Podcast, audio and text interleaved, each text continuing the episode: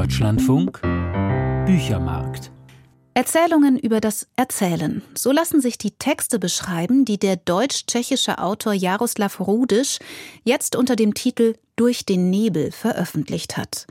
Die Texte sind entstanden im Kontext einer Salzburger Poetikdozentur und da Jaroslav Rudisch sich auch in Durch den Nebel mit dem Zugfahren und der Geschichte Mitteleuropas auseinandersetzt, habe ich mit ihm gesprochen, während er im Zug nach Warschau reiste. Herr Rudisch, wir lesen gleich auf der ersten Seite Ihres Erzählbandes den Satz Ich bin ein Eisenbahnmensch. Ich habe dann weitergelesen und irgendwann schoss mir durch den Kopf, das ist doch eigentlich eine Liebesgeschichte, die ich da lese. Das ist ein Buch, das von Ihrer Liebe zur Eisenbahn erzählt und davon, was Reisen und Erzählen miteinander zu tun haben. Was macht Ihre Begeisterung für die Eisenbahn, für das Reisen mit dem Zug aus? Sie sitzen ja auch jetzt gerade im Zug. Genau, ich sitze gerade im Speisewagen in einem Intercity zwischen Wroclaw, Breslau und Warschau, wo ich heute lese aus Winterbergs letzter Reise, was in der Tat auch ein Eisenbahnroman ist. Viele Leser von mir wissen, dass ich ein Eisenbahnmensch bin und äh, ich werde tatsächlich immer wieder im Zug auch erkannt. Man kann das in der Tat bei mir wirklich nicht trennen, das Erzählen und das Bahnfahren. Ich glaube sogar, dass die Eisenbahn wirklich schöne Geschichten erzählt, europäische Geschichten erzählt. Ich kann mir mein Leben ohne Eisenbahn in der Tat gar nicht vorstellen. Vielleicht bin ich sogar glücklich, dass ich doch nicht Eisenbahn geworden bin. Sonst wäre ich jetzt Lokführer oder Fahrdienstleiter. Ja, da wollte ich direkt einhaken. Also Sie schreiben im Buch, dass Sie aus einer Eisenbahnerfamilie stammen. Sie wollten eigentlich Lokführer werden, das haben Sie eben schon gesagt.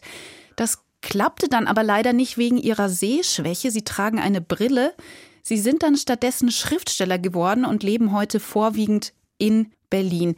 Da hat sich mir die Frage aufgedrängt, wie kam denn dieses Interesse an der deutschen Sprache überhaupt zustande? Ihr tschechischer Großvater, den Sie an einer Stelle zitieren im Buch, der hat Ihnen früher einmal gesagt, die bösen Deutschen sind in der Bundesrepublik, die Guten sind in der DDR, doch auch bei denen muss man aufpassen.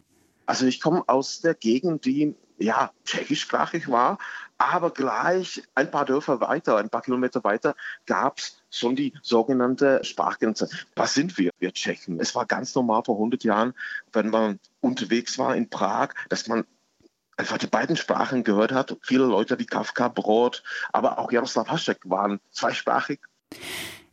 Sie stammen aus dem böhmischen Paradies, so heißt diese Gegend im Nordosten Tschechiens. Und das ist eine sehr geschichtsträchtige Gegend. Da liegen, schreiben Sie, 50.000 Tote in der Erde, Tote von vergangenen Kriegen. Was bedeutet diese Gegend für Sie und für Ihr Schreiben? 50.000 Tote bezieht sich auf die Schlacht bei Königgrätz 1866. Das war für Österreich damals die schlimmste Niederlage überhaupt. Und ich bin tatsächlich am Rand von diesem Schlachtfeld aufgewachsen und ich schreibe gerade einen Roman, der nur auf Friedhöfen spielt in Mitteleuropa.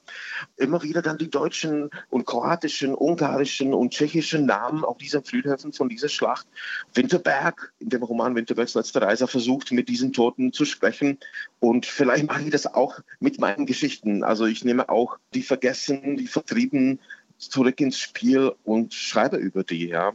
Sie haben eben schon Winterberg genannt, Wenzel Winterberg. Das ist eine Figur, die immer wieder auftaucht in diesem Buch, obwohl es ja eine Figur aus einem Roman ist, den Sie längst fertiggestellt haben. Begleiten Sie Ihre Figuren aus den Büchern auch noch in Ihrem Alltag, wenn Sie das Buch dann schon längst fertig haben? Tatsächlich ist das wirklich so. Wenzel Winterberg, Winterberg Figuren tatsächlich, die leben weiter und es ist schwer, die sind ein Teil von mir und es ist endlich schwer, sich von ihnen zu trennen. Also ich habe ihn mehrmals schon versucht zu begraben auf einem Friedhof und er ist dann doch immer wieder zurückgekommen und ja, das wird wahrscheinlich auch so bleiben. Der ist ja 99, also jetzt ist er wahrscheinlich längst schon über 100 und doch ist er unfassbar am Leben, dieser alte Mensch Winterberg. Eine letzte Frage hätte ich noch an Sie, bevor wir Sie in den Speisewagen zurückkehren lassen. Es ist ja so, dass das Buch durch den Nebel heißt. Was ist denn dieser Nebel im Titel? Nebel rückwärts gelesen, das heißt ja Leben.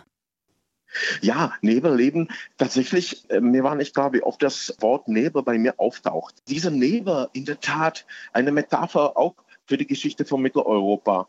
Und das Leben passt irgendwie auch gut dazu. Nebel im Leben, Leben im Nebel. Allein diese vernebelte Geschichte von Böhmen, ja, bis zur Wende durfte man über viele Dinge einfach nicht reden. Eben über auch das deutsch-böhmische Leben in Böhmen, deutsch-tschechische Leben in meinem Land. Viele Themen waren einfach tabuisiert und viele Geschichten versteckten sich in diesem Nebel, also sehr viel Leben im Nebel. Und das fasziniert mich. Und es gibt auch eine Figur von einem Fahrdienstleiter, Alois Nebel. Eine Graphic Novel ist daraus entstanden oder um diese Figur herum. Geschichte wurde auch verfilmt. Und dieser Herr Nebel ist in der Tat ein Freund von diesem Herrn Winterberg. Und der sieht im Nebel auf seinem kleinen Bahnhof im Altvatergebirge die Züge der Geschichte und wird davon wahnsinnig.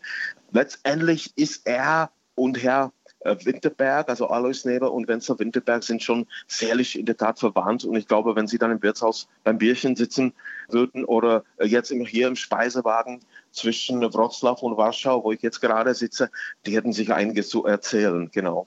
Herr Rudisch, vielen Dank für das Gespräch und gute Reise Ihnen. Hoffentlich kommen Sie gut an in Warschau. Dankeschön. Jaroslav Rudischs Buch Durch den Nebel Salzburger Stefan Zweig Poetikvorlesungen ist erschienen im Sonderzahl Verlag in Wien. 108 Seiten, 16 Euro.